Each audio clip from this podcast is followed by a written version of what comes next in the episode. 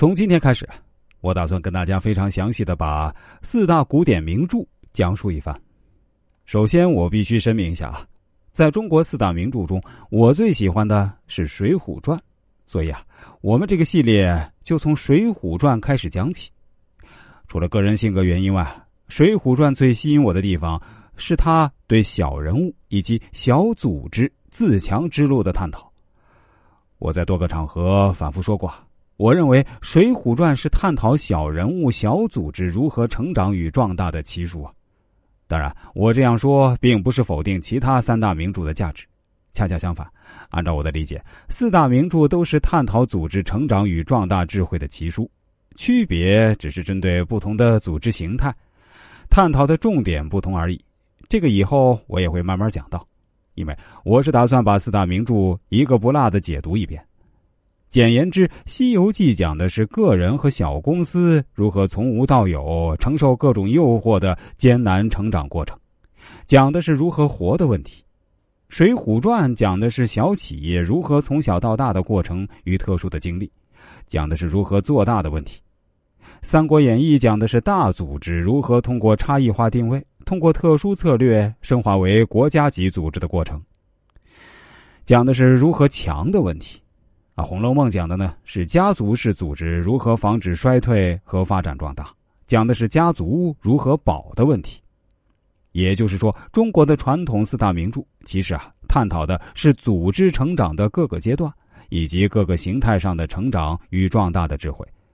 而特殊的人才策略和组织结构等等啊，则构成各个成长阶段的成长方略。如果这样的分析还不能让你信服。那就让我们接着从组织成长阶段以及组织结构、融资与定位策略等方面继续探讨。说到这里啊，我想还是非常有必要跟大家做个简单的自我介绍。本人呢是一位国学文化研究者，同时也是一位人生策划师。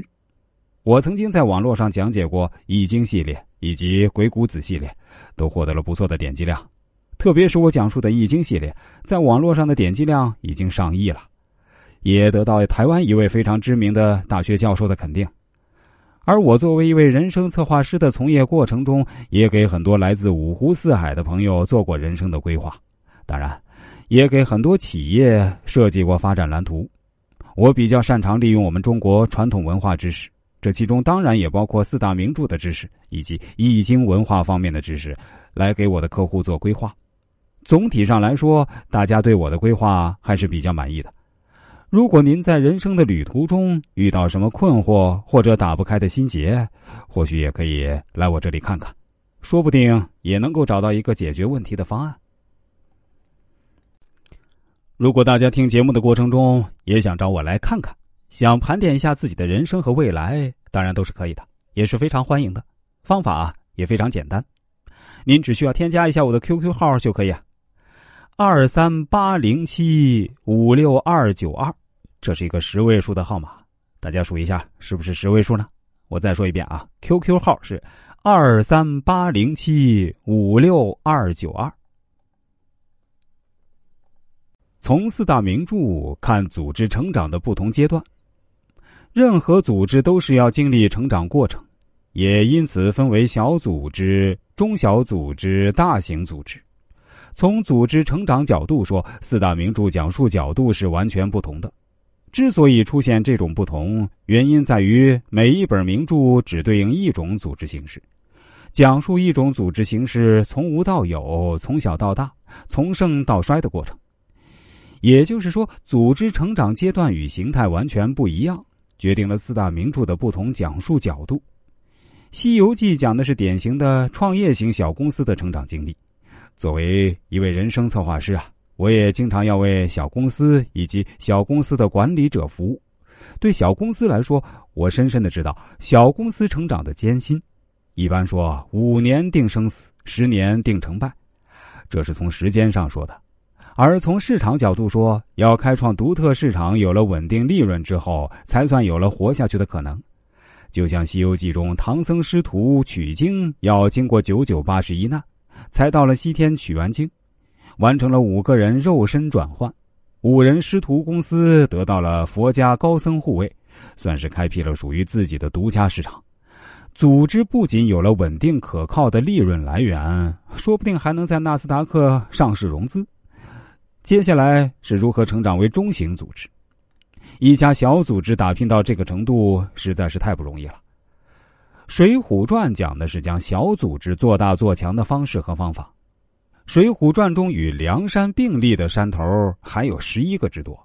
在这十一家有影响力的公司之外，在揭阳岭、江州、青州、登州等地还有大量的小组织。如何整合这些林立的小组织，成为一家大中型控股公司，其实是宋江与吴用等人的一大使命。只有把这些企业收购并整合成一家组织，才能具备与国家大组织竞争的能力。否则，不仅实力不够，也容易陷入横向山头间的内讧。《